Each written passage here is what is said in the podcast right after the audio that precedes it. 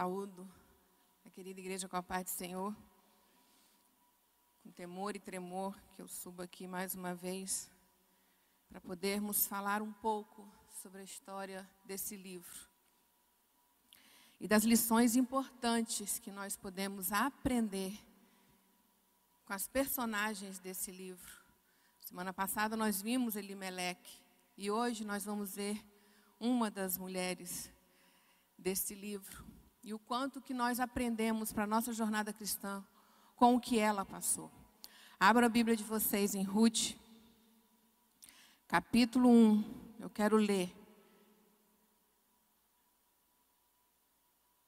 Do versículo 3 até o 22. E diz assim: Morreu Elimeleque, marido de Noemi, e ela ficou sozinha com seus dois filhos. Eles se casaram com mulheres moabitas, uma chamada Orfa e outra Ruth. Depois de terem morado lá por quase dez anos, morreram também Malom e Quilion. E Noemi ficou sozinha, sem os seus dois filhos e sem o marido. Quando Noemi soube em Moabe, e aqui vai uma indicação, cubram isso, Noemi soube em Moabe. Quando Noemi soube em Moabe que o Senhor viera em auxílio do seu povo, dando-lhe alimento, decidiu voltar com as suas duas noras para a sua terra. Assim, ela com as duas noras partiu do lugar onde tinha morado. Enquanto voltava para a terra de Judá, disse-lhes Noemi: Vão, retornem para a casa de suas mães, que o Senhor seja leal com vocês, como vocês foram leais com os falecidos e comigo. O Senhor conceda que cada uma de vocês encontre segurança no lar do, no lar do outro marido. Então deu-lhes beijos de despedida, mas elas começaram a chorar alto e lhe disseram: Não, voltaremos com você para junto do seu povo. Disse, porém, Noemi: Voltem, minhas filhas, porque viriam comigo? Poderia eu ainda ter filhos que viessem a ser seus maridos? Voltem, minhas filhas, vão, estou velha demais para ter outro marido. E mesmo que eu pensasse que ainda há esperança para mim, ainda que eu me casasse esta noite e depois desse luz a luz filhos, iriam vocês esperar até que eles crescessem? Ficariam sem se casar à espera deles? De jeito nenhum, minhas filhas. Para mim é mais amargo do que para vocês, pois a mão do Senhor voltou-se contra mim. Elas então começaram a chorar alto de novo. Depois Orfa deu um beijo de despedida em sua sogra, mas Ruth ficou com ela. E então Noemi a aconselhou: Veja, sua concunhada está voltando para seu povo e para o seu Deus. Volte com ela. E Ruth, porém, respondeu: Não insistas comigo que te deixe, que, que não mais te acompanhe. Aonde fores, irei, e onde ficares, ficarei. O teu povo será o meu povo, e o teu Deus será o meu Deus. Onde morreres, morrerei, e ali serei sepultada. Que o Senhor me castigue com todo rigor, se outra coisa que não a morte me, me separar de ti. Quando Noemi viu que Ruth estava de fato decidida a acompanhá-la, não insistiu mais. Prosseguiram, pois, as duas até Belém. Ali chegando, todo o povoado ficou alvoroçado por causa delas. Será que é Noemi? perguntavam as mulheres. Mas ela respondeu: Não me chamem Noemi Melhor que me chamem de Mara, pois o Todo-Poderoso tornou minha vida muito amarga. De mãos cheias eu parti, mas de mãos vazias o Senhor me trouxe de volta. Porque me chamam Noemi? O Senhor colocou-se contra mim, o Todo-Poderoso me trouxe a desgraça. E foi assim que Noemi voltou das terras de Moabe com a sua nora Ruth, a Moabita. E elas chegaram a Belém no início da colheita da cevada. Bonita história, né? A gente lê, e o mais bonito de quem escreveu esse relato de Ruth é que a gente vai lendo e a nossa mente já vai desenhando todas as cenas, porque está muito detalhado. Quando você lê sobre a amargura da Noemi, você visualiza o rosto dessa mulher, você visualiza a forma como ela está. O divino na palavra de Deus é isso daqui que Deus ele nunca deixa nada escrito sem que seja para realmente nosso aprendizado e para nossa razão.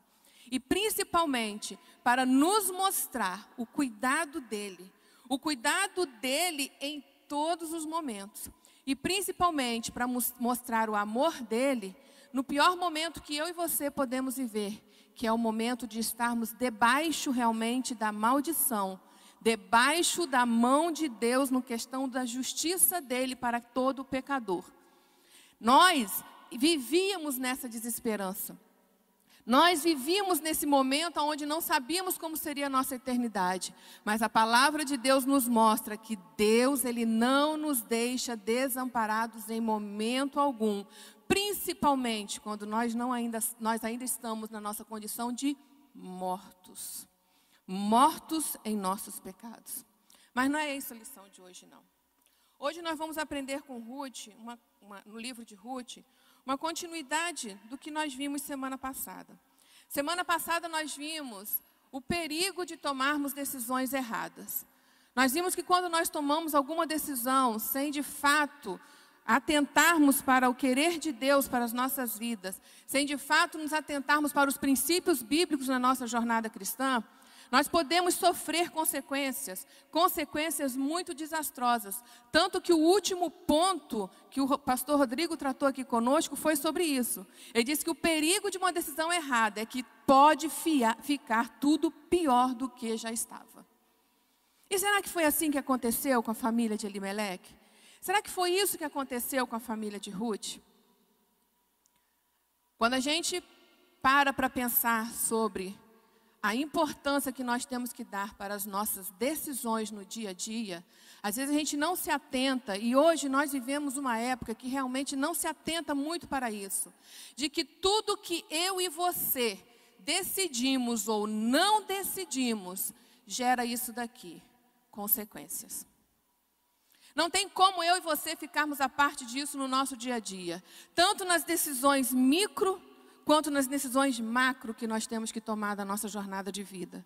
Consequências acontecerão, sejam elas boas ou ruins. Nós queremos que todas as consequências sejam boas. Nós queremos que todos, antes que Elimelec vá para um local onde ele não tinha terras. Já começa por aí. Ele larga a terra dele seca e vai para um local que não tinha nem terras. Que decisão um pouco inconsequente. Levar sua esposa, os seus dois filhos, que talvez estavam na adolescência quando ele foi, e isso tudo para um local que não tinha aonde realmente ele dizer, é minha morada, são minhas terras, vou começar a plantar aqui, vou produzir. Consequências sempre ocorrerão, sejam elas boas ou ruins, nós temos liberdade para dizer o tempo todo sim ou não para algo, mas jamais nos esqueçamos que, independente do sim ou do não que nós dermos, consequências acontecerão para ir. Isso é bíblico. Lá em Gálatas, Paulo, quando foi exortar a igreja de Gálatas a realmente tomarem cuidado com a sua jornada de vida, e aí ele começa a falar sobre a questão deles viverem segundo os desejos da carne ou segundo os desejos do espírito, ele vira e fala: olha Portanto, tudo que o ser humano semear, isso também ele colherá.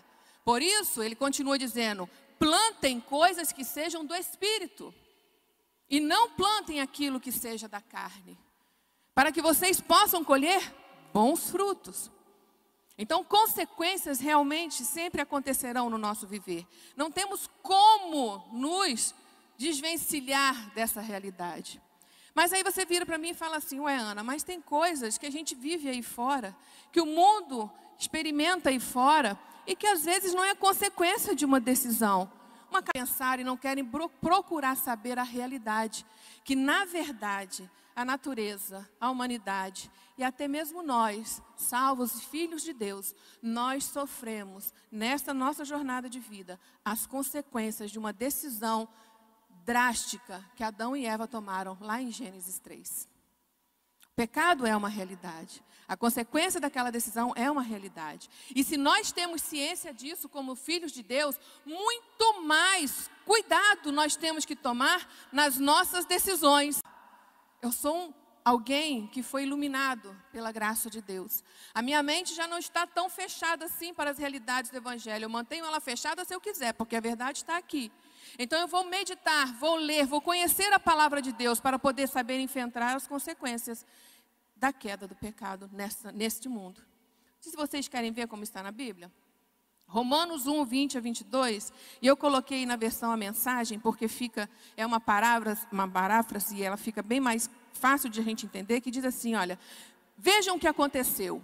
Olha o que Paulo fala. A humanidade conhecia Deus perfeitamente, mas deixou de tratá-lo como Deus, recusando-se a adorá-lo, e foi reduzida a um tão terrível estado de insensatez e confusão que a vida humana perdeu o sentido. Eles fingem saber de tudo, mas são ignorantes sobre a vida. E então Deus pronunciou: Se é isso que vocês querem, é o que terão. Não demorou muito para que fossem viver no chiqueiro, enlameados, sujos por dentro e por fora. Eu acho que se nós fizermos um retrato da nossa sociedade hoje, é isso que estamos visto. Eu costumo, às vezes, dizer para as pessoas que até a crueldade humana, a crueldade nos atos cruéis, o homem tem se tornado mais vil, mais bestial. Né? Hoje, infelizmente, até mesmo saber quem você é não está se sendo lhe dado direito desde o seu nascimento. É dado agora, está se inventando por aí a possibilidade de você decidir por si só a saber quem você é e quem você não é. Quantos transtornos nós vamos ver em consequência disso daí? Porque você nasce e você não sabe básico, a primeira coisa que todos nós precisamos saber, se nós somos homens ou mulheres. É o básico. E a partir daí, tantas outras coisas da nossa identidade, do nosso eu, são conformados. Mas está sendo tirado isso. Por quê?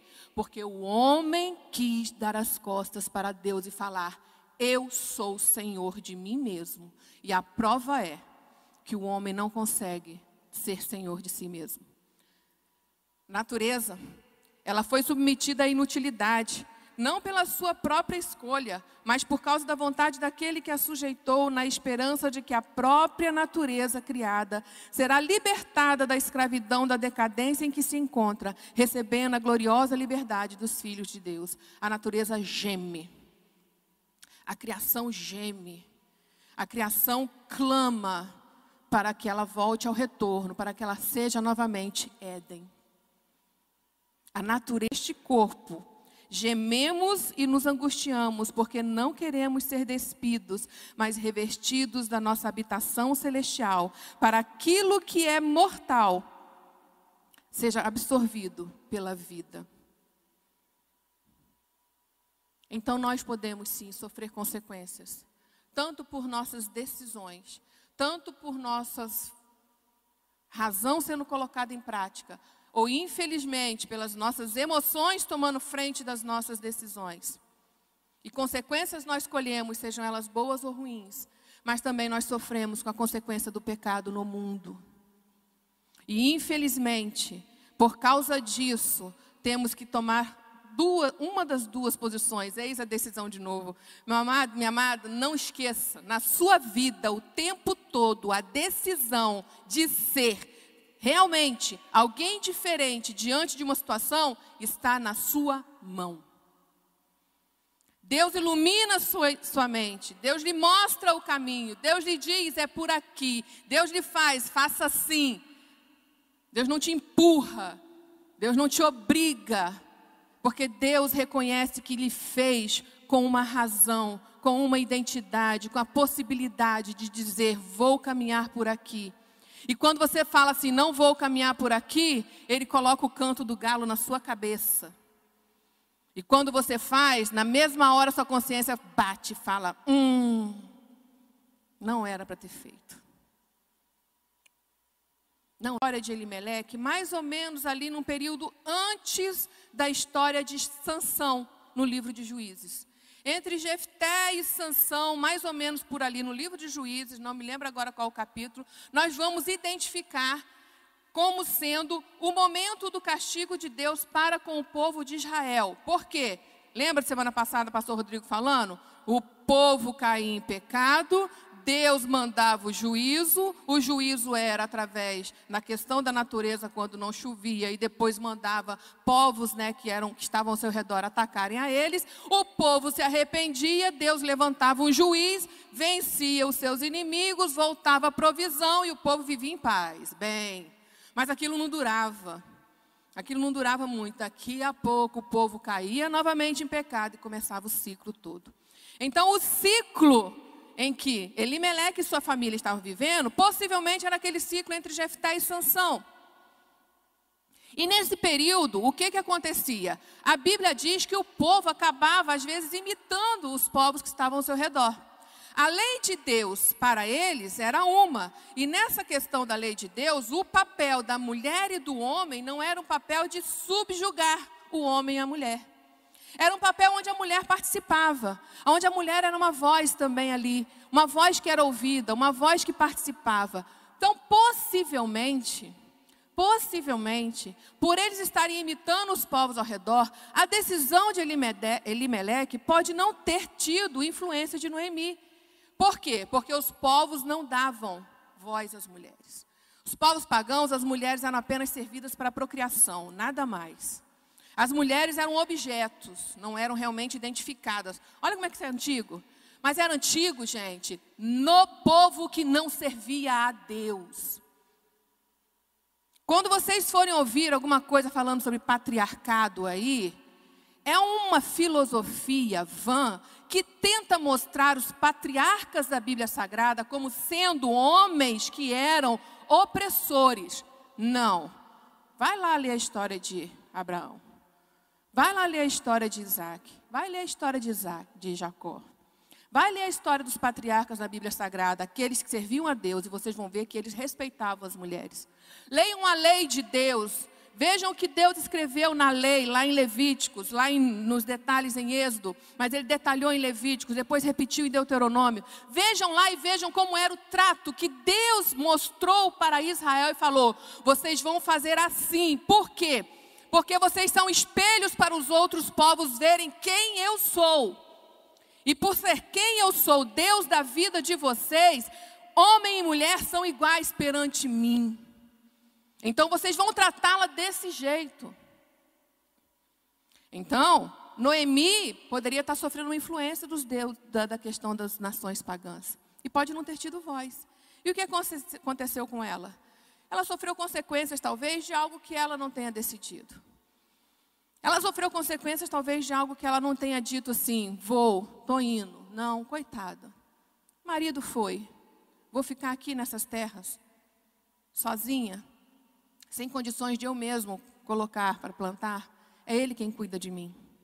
Então, Noemi sofreu consequências, talvez, eu não estou afirmando, de uma decisão que possa não ter sido dela, mas sofreu. E quais foram os sofrimentos dela?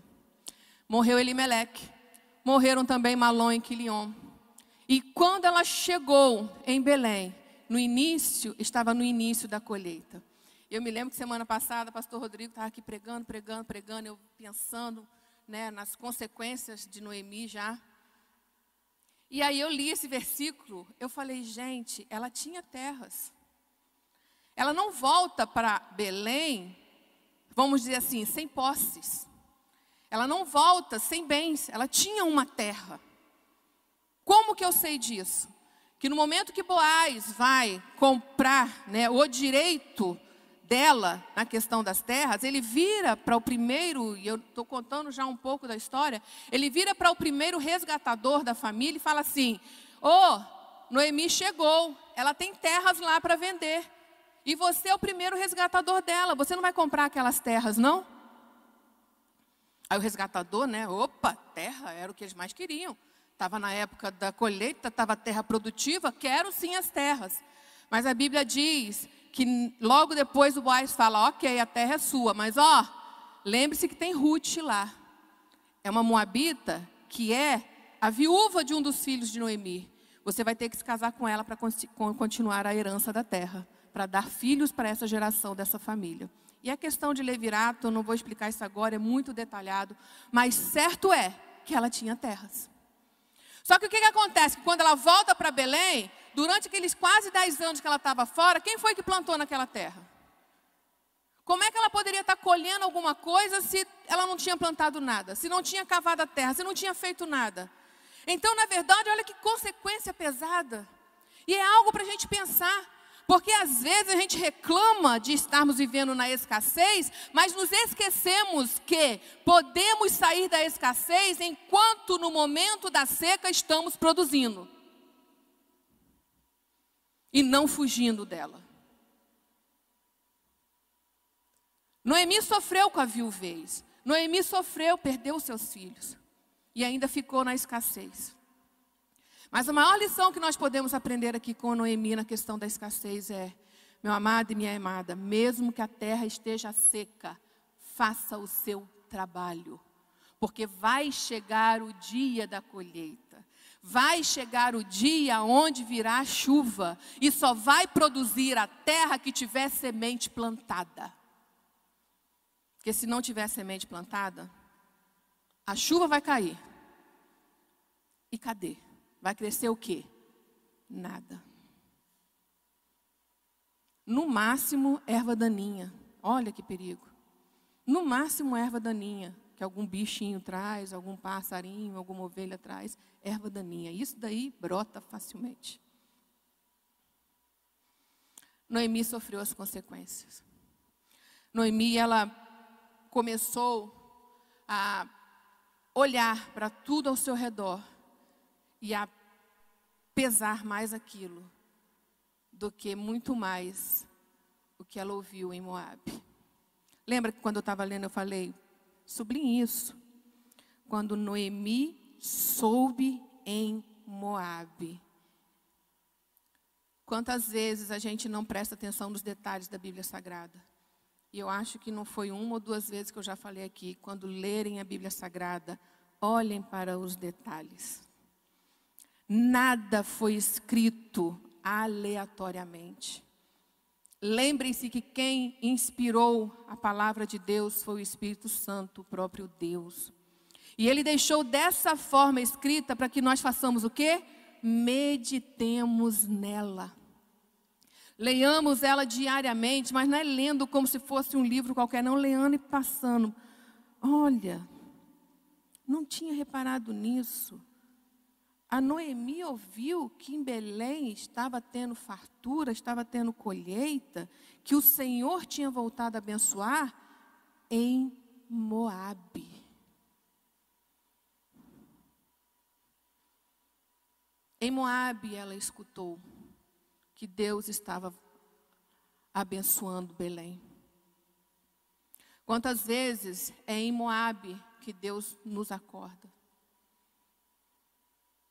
Quantas vezes a gente não para para pensar naquilo que nós lemos na Bíblia Sagrada, que nós estávamos mortos em nossos pecados, e é o Espírito Santo quem vem e fala conosco, morto em nossos pecados.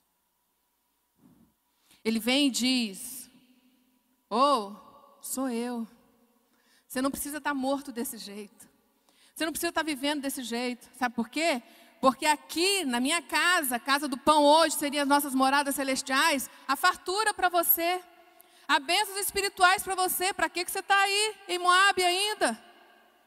Para que, que você está aí? É o Espírito Santo falando, é o Espírito Santo dizendo, traz vivificando uma consciência morta, morta nos delitos do seu pecado, mente cauterizada, mas não há cauterização do pecado que impeça o agir do Espírito Santo. Vai chegar a boa nova de Belém, Moab, aonde você está. Vai chegar. Chegou para mim e para você, se você está aqui hoje dentro da igreja, está servindo a Deus, chegou. E nós demos a, nossos ouvidos a Ele. E nos levantamos e vamos. Foi isso que Noemi fez. Opa! Lá em Belém, na minha terra começou a produzir. Como que eu vou ficar aqui sozinha nessa terra estranha? Onde só tem um Ruth órfã comigo, mas coitada, elas têm que seguir a vida delas. Eu já sou uma velha, já sou viúva, não tenho quem me sustente. Vou voltar para minha família. Lá é minha família, lá é minha terra. E ela volta, e as duas voltam com ela. Mas a Bíblia Sagrada vai nos dizer que em vez dela retornar com um coração esperançoso, com um coração querendo vivenciar as bênçãos da terra de Belém, ela vai voltar da doçura completamente para uma amargura, mesmo na terra de Belém. E isso é perigoso. Porque às vezes nós ouvimos a voz de Deus, nós dizemos e nós queremos caminhar indo na terra de Belém, e estamos aqui, dentro do povo da terra de Belém, mas persistimos com uma amargura no coração, porque nós não olhamos para aquele que nós temos que olhar realmente, mas olhamos para toda a situação das consequências daquilo que nós vivenciamos. E aí vivemos na doçura, amargura o tempo todo. Vivemos o tempo todo na amargura. Hoje eu vou me focar na amargura de Noemi. Mas a amargura pode se apresentar para a gente de várias formas. De várias formas. E o mais interessante é que o livro de Ruth, apesar de ter Ruth né, como título, e o fato é porque Ruth era uma moabita, era uma pessoa que não era do povo, mas por causa de uma decisão dela, ela foi contada como sendo do povo, isso é uma outra mensagem. Mas quando você vai ler a Bíblia intencionalmente, colorindo ela todinha, botando papelzinho, escrevendo e marcando, façam isso, é tão bom, gente. É tão bom você sentar para ler a Bíblia Sagrada com uma caixinha de lápis de cor, canetinhas e papel, e ali você vai pintando, colorindo e tudo mais. Aí o que eu fiz? Sábado, sábado não, foi sexta passada, porque sábado eu sentei para montar o estudo. Sexta passada eu sentei e li mais uma vez Ruth, todinho. Quatro capítulos, meus irmãos. Quatro capítulos. Que se você ler devagarzinho, no máximo, no máximo, 20 a meia hora você lê. Lendo devagar quatro capítulos. E aí eu li. Só que eu li com a intenção de ver, como eu ia fazer um estudo sobre Ruth, sobre Noemi, quantas vezes Noemi era citada. Aí eu peguei uma, um lápis de cor vermelho e fui marcando. Noemi, Noemi, na minha Bíblia é NVI. Noemi, Noemi, sogra, viúva, tal, tal. Sabe quantas vezes no livro de Ruth Noemi é citada? Pelo menos na tradução da NVI, 29 vezes. Ué, mas o livro não é de Ruth? Mas o livro de Ruth vai nos mostrar, na história de Noemi, a graça de Deus que nos tira da escassez para a plenitude, que nos tira da amargura para uma outra condição. Porque Noemi, quando ela começa a jornada dela de volta e quando ela chega em Belém, ela continua o discurso dela de amargura. E aí ela vira e fala assim: Olha só, não me chamem de Noemi, melhor que me chamem de Mara, pois o Todo-Poderoso tornou a minha vida amarga. Noemi fala isso quando ela chega em Belém. A ideia que nós temos das cidades naquela época, ela é um pouco manchada pela ideia que nós temos de cidade atualmente. Né? A gente olha para a cidade, a gente pensa logo uma Itaperuna, cento e poucas mil pessoas, né? E tal, e tal, e tal, e tal. Não. Na época de Noemi, as cidades, elas tinham uma identidade mais de... Já viram aqueles filmes que mostram os povos que viviam em tendas? E eram povos pequenos? Às vezes era uma comunidade de, no máximo, 10 mil pessoas morando juntas, no máximo. Mais ou menos era essa a identidade da cidade de Noemi. Era uma cidade pequenininha, entendeu? Bem pequena. Então, imagina você chegar ali em Retiro do Muriaé. Todo mundo se conhece. Todo mundo sabe de um do outro. Todo mundo sabe, ah, é a fulana, filho de tal, que foi aquele que chegou aqui em tal lugar e tal e tal. Todo mundo se conhece. Então, Noemi, quando chega depois de 10 anos, o povo olha para ela, principalmente as mulheres, e fala assim: ó, oh, é Noemi. Tenho certeza que é Noemi. Não é ela. E começa aquele burburinho. E ela ouve. E ela vira e fala: Ah, gente, não sou Noemi, não. Esqueçam de mim como Noemi. Eu sou Mara. Me chamem de Mara. Por que que faz isso? Lá no Antigo Testamento, nessa época, os judeus, eles têm isso até hoje, tem por hábito colocar o nome nos filhos, ou o nome, né? Sempre para lembrar de algum fato, ou então para lembrar de uma característica da pessoa. Então imagina, quando elas chamavam Noemi de Noemi, eles estavam dizendo para ela assim: olha, lá vem aquela pessoa doce, aquela mulher amável, aquela mulher, sabe, que por onde passa transmite docilidade para a gente. Era essa forma que elas estavam chamando Noemi. Então, quando Noemi vira e fala: Não, não me chame isso, não, porque eu estou amarga. Eu estou muito amarga.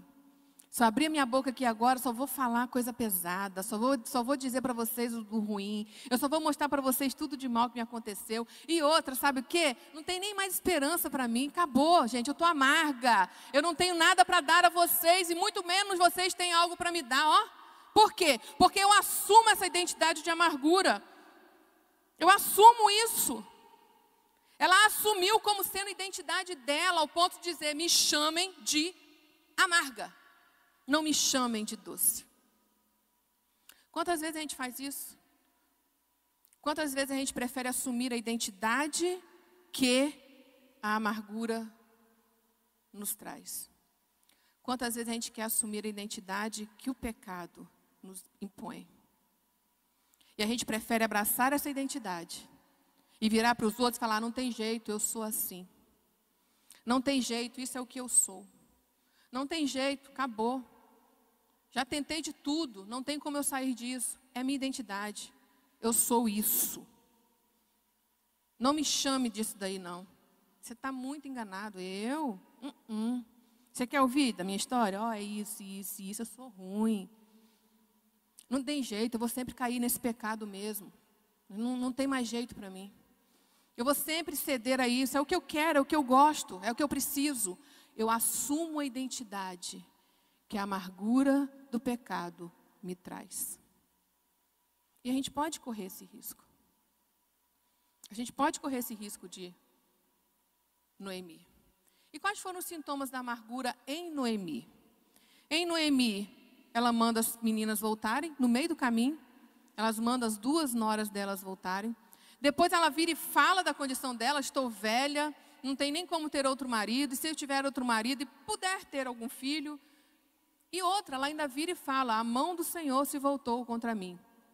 Uma meia-verdade. Ela viveu uma, só essa meia-verdade. Então, o que a gente vê em Noemi é uma busca pelo isolamento. Em Noemi foi isso, a identidade levou ela assim, vou me afastar. Não quero nem, não quero nem vocês comigo. Sabe, eu só estou produzindo coisa ruim. Eu já perdi meus filhos. Vocês vão ficar comigo, vocês não vão ter nada na vida, meninas. Vão embora. Quando ela chega na cidade, oh, me deixem, não me chamem de doce, nem me procuram, eu sou amarga. Busca o isolamento, busca o afastamento. Ela buscou realmente a solidão. Ela se entregou. Ela se entregou ao que a amargura estava dizendo para ela, ao que estava produzindo dentro dela. E isso foi de uma forma tão intensa que ela não via esperança em nada. Gente, ela estava voltando para a terra dela. Ela estava voltando para um local onde ela tinha bens. Podia não estar produzindo, mas tinha bens. Ela estava voltando para o meio da família dela. Opa, ela tinha uma lei sobre a vida dela, que era a lei do levirato, sobre a questão de algum parente mais próximo cuidar dela. Ela não via isso. Ela não via essa possibilidade. Ela deixou a desesperança dominar ela de tal modo que ela não conseguia ver a provisão, a bênção de Deus sendo possibilitada a ela, apesar dela estar indo para a casa da bênção. Quantas vezes nós estamos dentro da casa da bênção e não vemos a possibilidade da bênção na nossa vida? Quantas vezes a gente vira e fala para o outro: olha, Deus é um Deus de bênçãos, tenha paciência. Deus é o Deus que tem sempre algo para nos dar. Deus é um Deus que cuida de nós. E se aqui na terra nós não vivenciarmos, vivenciaremos lá no céu. É isso que nós temos. E a pessoa não vive isso, mesmo dentro da casa da bênção. Vem para a casa da bênção e se importa muito mais com aquilo que sofreu, com aquilo que lhe foi lançado. E eu não vou falar só de igreja, não. Às vezes no nosso trabalho, local de bênção que Deus nos deu, local onde Deus nos dá condições de nos sustentarmos, a nossa família. Somente eu sou cristã na minha família, o resto ninguém é. Gente, é local de bênção, é sua família, Deus te deu. Seja luz ali. E a gente leva amargura. A gente não vê esperança. A gente não vê possibilidade. Está tudo fechado na nossa frente. Por quê? Porque a gente se entrega à amargura. Mesmo dentro da casa da bênção, a gente não vive a bênção. Noemi. E o grande perigo foi qual? Que a amargura leva a gente à incredulidade. Noemi estava olhando para o Deus de Israel, que ela chamou de Deus de Israel, de Shaddai. Ela olhava para o Deus Shaddai como um Deus pagão. Como um Deus pagão. Deus Shaddai, o Deus acima de todos, é o Shaddai. Ela via ele como um Deus pagão. Ao ponto de apenas olhar ele como sendo um Deus que estava pesando a mão dela, castigando ela, tirando dela toda a alegria. Deus estava castigando Israel? Deus tinha castigado Israel. Deus tinha levado juízo para Israel. Israel tava, tinha vivido na época da sequidão. Por causa de quem? Por causa dos seus próprios pecados. E antes disso acontecer, Deus havia falado lá, leiam, leiam lá no Pentateuco, já tinha falado: olha, quando vocês se desviarem de mim, eu vou fazer com que vocês se voltem para mim. E o que eu vou fazer vocês se voltarem para mim é utilizar a natureza e vou utilizar os povos ao redor de vocês para poder atacar vocês, para que vocês acordem. Deus já tinha castigado. Realmente Deus já tinha pesado a mão sobre Israel. Só que agora ela estava voltando para a casa de Belém. A bênção de Deus estava sobre Belém novamente. E ela não estava vendo isso, que o período do castigo de Deus já estava passado, porque o povo tinha se arrependido. Então o que faltava a ela, em vez de ter abraçado a incredulidade e olhar para Deus como um Deus que só castigava, era abraçar um Deus de amor e se arrepender. Senhor, eu me arrependo. Eu me arrependo da minha decisão errada. Eu me arrependo por ainda estar sendo dominada pelas consequências. Eu me arrependo para estar olhando só pela situação. Eu me arrependo, Senhor, eu quero viver essa bênção agora. E ela viveria. Mas ela não creu no Deus que estava dando a ela a provisão. E esse é o maior perigo que nós corremos quando nós nos entregamos à amargura. Porque nós, em vez de olharmos para Deus e olhar, em vez de estarmos olhando para Deus, nós olhamos para as situações. E quanto mais nós olhamos para a situação, muito mais a nossa alma vai se encher de amargura. E o inimigo das nossas almas, ele é real. Ele não é uma fantasia, ele não é uma historinha de carocha, não. O inimigo das nossas almas vai se valer das situações e dominar a nossa mente, trancar o nosso coração para o evangelho da paz. E aí incorremos no perigo de não crer em Deus e repetir o que esse mundo fala, é culpa de Deus. Foi Ele quem fez. Ele não ama. Ele não é bom. Esse é o perigo da amargura. E é um perigo que eu e você vivenciamos todos os dias. Eu podia sentar aqui com vocês e contar, de cinco anos para cá, vários momentos onde a amargura quis vir. Amargura, situações vieram opa! Mas aí a gente chora onde? Naquela música, chora aos pés de Jesus, porque Ele cura seu choro também. Confia somente e espera que no alvorecer sua vitória vem.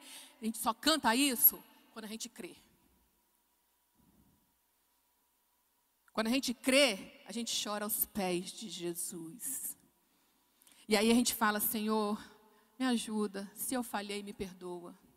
Senhor, está difícil, estou aqui. Me ajuda a ver. Aí Deus mostra. Aí Deus faz você amar até quem você, como pessoa, não tem como condições de amar.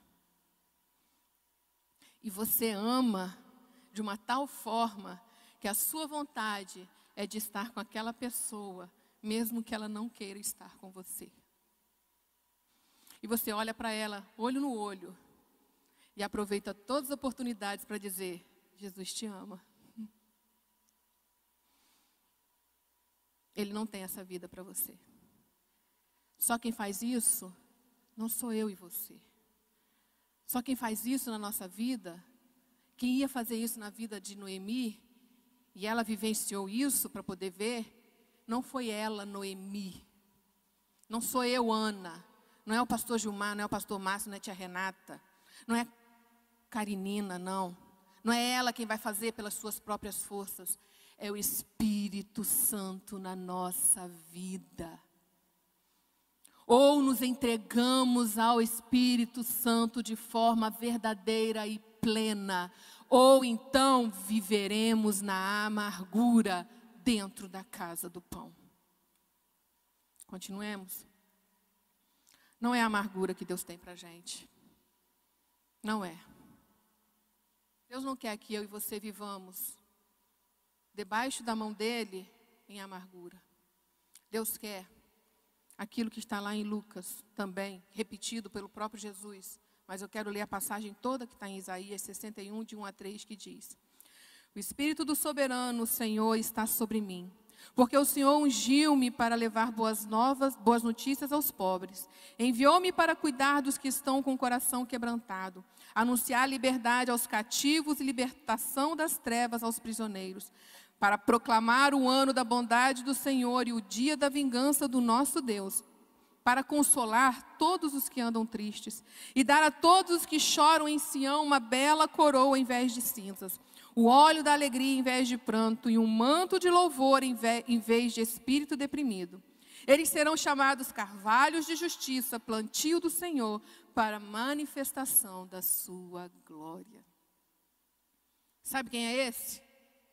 Sabe quem é esse que o Espírito do Senhor ungiu? Jesus Cristo, nosso Senhor.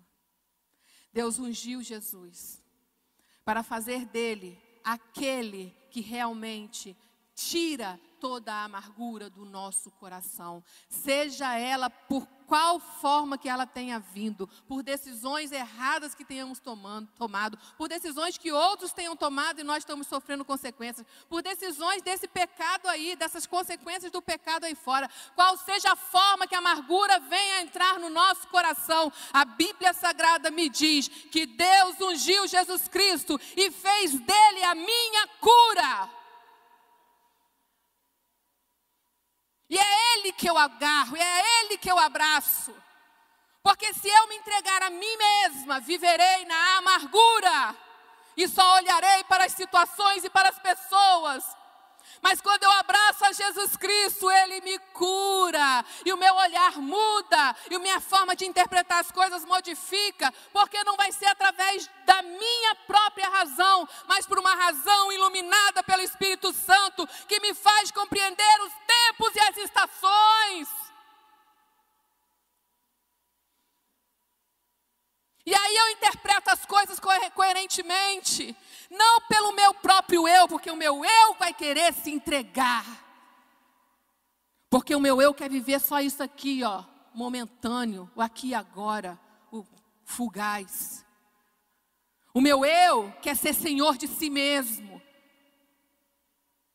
Mas quando eu me entrego a esse que foi ungido pelo Senhor, e sou contada junto com Ele como uma das filhas de Deus. Eu abraço as bênçãos espirituais e, apesar de tudo que eu possa vivenciar na minha jornada cristã, tudo que seja, meu amado, traição, seja perda de bens, seja o que for, eu reputo isso tudo para a glória dele e peço, Senhor, esteja comigo, e Ele comigo está, e eu posso daqui de cima te dizer: está e faz você sorrir, e faz você cantar, e faz você louvar, porque é Ele quem traz esse óleo de alegria.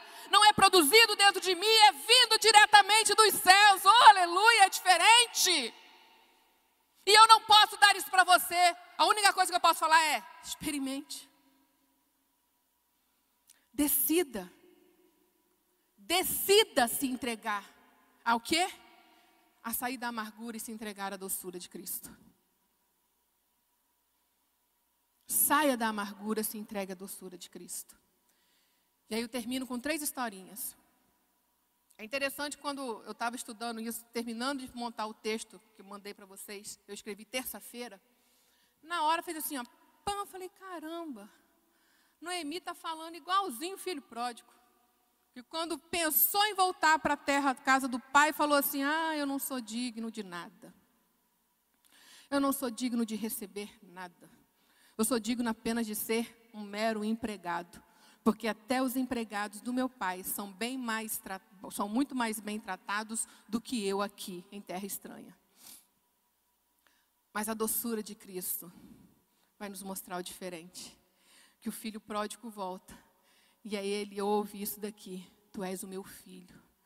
Mas o pai disse aos seus servos: Depressa, Tragam a melhor roupa e vistam nele. Coloque um anel em seu dedo e calçados em seus pés.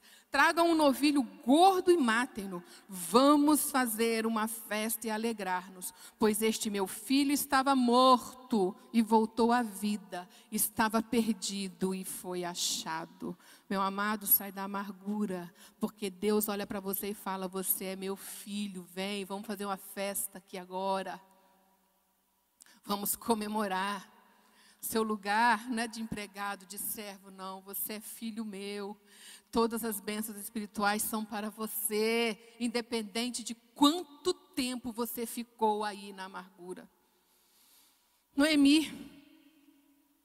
A Noemi, ela chega dizendo no versículo: Estou de mãos vazias. Vamos lá em Noemi. Vamos lá no final de Noemi. Lembra que eu falei que Noemi o livro de Ruth é a história de Noemi, na verdade. É Deus mostrando o cuidado dele, até, até através de uma vida de uma moabita, para poder mostrar o cuidado dele na vida de Noemi. Da amargura ela falou: Estou de mãos vazias. E na doçura Deus vira para ela e fala: Em suas mãos está o ascendente de Cristo Jesus. Ruth 4,13, lá no final, fala assim: Boaz casou-se com Ruth e ela se tornou sua mulher.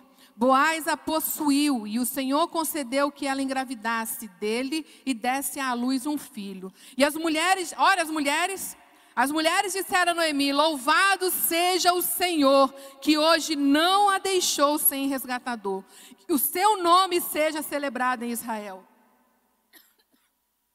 Isso é interessante. Vou parar rapidinho. A bênção de Deus na vida de Noemi não foi para o nome dela ser louvado. A bênção de Deus na vida de Noemi foi para o nome de Deus ser engrandecido em Israel. Todo mundo ia olhar, essas mulheres estão falando, todo mundo ia olhar para Noemi agora e falar assim: eis o que Deus pode fazer na vida de uma pessoa. É isso que Deus quer que as nossas vidas sejam. Testemunho do que Deus pode fazer através de nossas vidas. E aí eu deixo uma pergunta para você: que testemunho você tem dado àqueles que estão ao seu redor? De que Deus você está mostrando? Deus está sendo engrandecido? Ou é a sua amargura? O menino dará a você nova vida e sustentará na velhice, pois é filho da sua nora, que a ama e que é melhor do que sete filhos. Que é melhor do que sete filhos para você. Noemi pôs o menino no colo.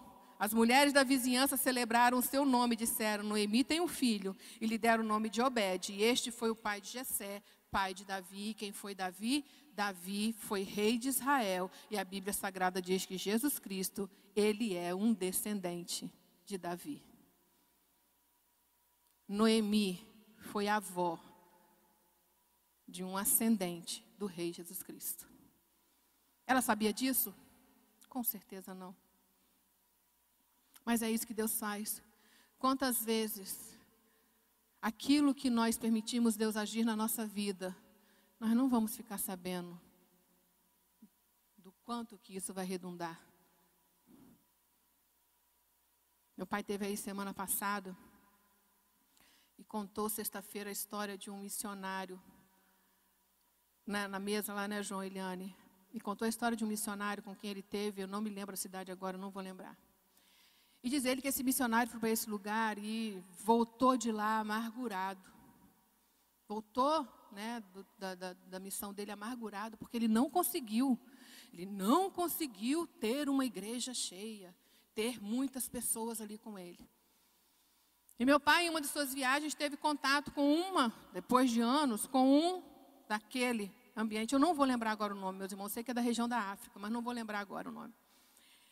E essa pessoa virou para o meu pai, e meu pai perguntou, e aí, como é que está lá, cidade de vocês? Eu oh, rapaz, está ótimo. Mas fala com o fulano que até hoje a gente lembra do tempo que ele sentava conosco, nós dez, e conversava e falava sobre a Bíblia Sagrada. E como que aquilo ali foi frutífero, porque hoje nós temos uma igreja lá forte por causa daquilo que ele fez. Viva sendo servo de Deus e deixe que a colheita ele dá. E se você não vir a colheita, louve assim mesmo, porque ela acontecerá. Porque se Deus falou, plante, plante.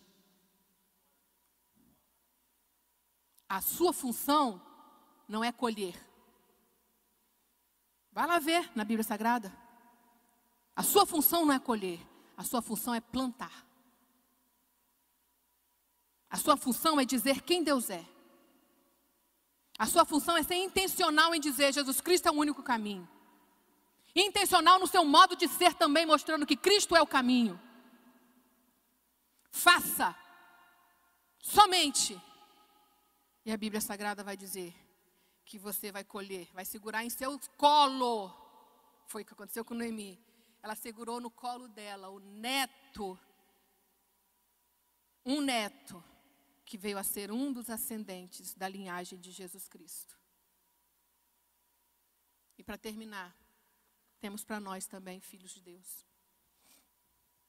Todo dia a amargura nos diz: desista, desista. Pare, deixa, sai daí, não é seu lugar. Aí alguém vai e faz assim, né, uns convites, faz umas falas, vem para cá. Deixa de ser boba, vai ficar sofrendo aí, desse jeito. Não tem jeito, você nasceu assim, viva aquilo que você nasceu para ser. Entregue-se ao seu desejo, desista. É o que a amargura faz todo dia. E quem usa essa voz da amargura se chama diabo. O inimigo das nossas almas, ele quer todo dia alimentar a nossa amargura para nos levar para fora da presença de Deus. E não apenas para fora da presença de Deus, para não vivermos a doçura dentro da casa do pão. Mas aí a doçura, a voz do Espírito Santo fala assim: é por pouco tempo, prossiga, prossiga. E aí nós vamos. Ih, eu tirei, voltei. 2 Coríntios 4,16, eu vou ler na versão da mensagem que, como eu falei, a paráfrase, a paráfrase faz a gente entender um pouco mais. Portanto, não estamos desistindo. Como poderíamos? Ainda que por fora pareça que tudo está se acabando, por dentro, onde Deus está criando uma nova vida, não há um só dia em que Sua graça reveladora não se manifeste. Os tempos difíceis nada são comparados com os bons tempos que estão por vir. A celebração sem fim preparada para nós. Há muito mais do que podemos ver. As coisas que agora vemos estão aqui hoje, mas desaparecerão amanhã. Mas as coisas que não vemos agora irão durar para sempre. Oh, aleluia! Você quer saber qual é o meu fim? Seu fim? Apocalipse, lá, último capítulo. Lê lá o finalzinho. O seu fim, o meu fim, é morada eterna com Deus. Agarre isso. Abrace isso. Isso aqui passa. Isso aqui é momentâneo. O Eclesiastes fala que é um, um sopro. Um sopro. E você está agarrado a isso? E você está preso nisso, nesse sopro? Em vez de se abraçar as bênçãos espirituais que Deus tem para que você vivencie em meio a esse mundo. Porque a Bíblia Sagrada fala disso assim claramente: Eu estarei convosco todos os dias até a consumação dos séculos. Jesus Cristo está conosco todos os dias.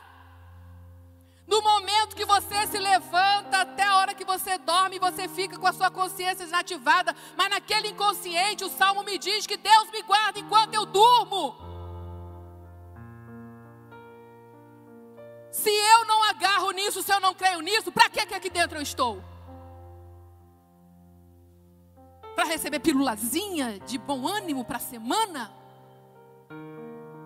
Meu amado, de pílula em pílula, você só fica viciado. E isso anestesia.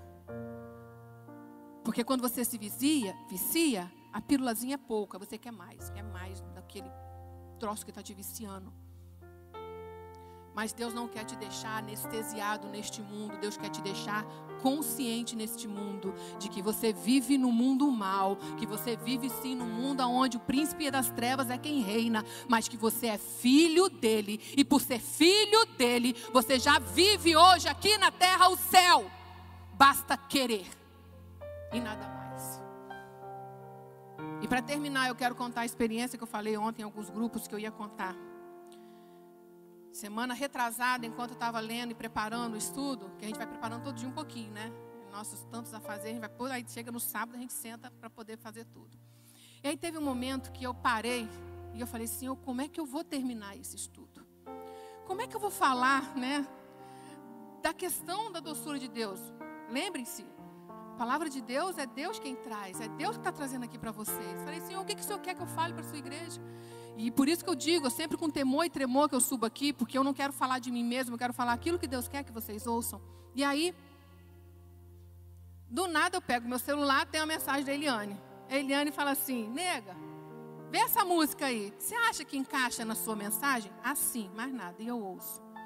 E eu não vou negar que eu não escutei no dia, fui escutar de forma total no outro dia. Eu só, inici... eu só escutei o início. Falei, caramba, tudo a ver, está falando de doçura. Falei, Eliane, sim. E no outro dia, e no sábado, quando eu comecei a escrever, a primeira coisa que eu fiz foi botar música para eu escutar. E eu chorei. E eu chorei, sábado retrasado. Eu chorei agradecendo a Deus pelo cuidado dele para com a sua igreja. Porque a mensagem da música nada mais diz que é a doçura de Jesus que vai te ajudar a ser uma nova criatura todo dia. É o Espírito Santo de Deus na sua vida que vai fazer com que você cada dia mais vivencie as experiências e as bênçãos espirituais na sua vida. É através de Jesus Cristo, não é através de mim, Ana Paula, mas através daquele que está em mim, Jesus Cristo, que eu posso te dizer hoje: levante-se, volte para a terra de Belém, mas não entre amargurado ou amargurada, mas viva a doçura que só Cristo pode lhe dar, porque o que Cristo tem para você é a doçura dele é a dele, não a sua, porque essa passa, é momentânea, é algo rápido, mas a de Deus, ela é eterna. E a Bíblia Sagrada diz que está aguardando aquele dia para mim, para que eu possa eternamente estar diante dele, vivendo sem lágrimas, sem choro, sem doença, sem dor, sem calamidade, sem nada. E é isso que eu espero, e é isso que me mantém de pé todo dia. E é essa mensagem que eu quero trazer para você nesta noite. Nesta noite não, nesta manhã. Quero convidar a Eliane e o grupo de louvor. E eu não quero que você apenas só cante, eu quero que você vivencie essa letra. Que ela seja para você como a voz de Deus dizendo: Ouça-me, eu tenho o melhor para você. E o melhor que eu tenho para você é a doçura que só o Espírito Santo pode te dar. Deus lhe abençoe em nome de Jesus.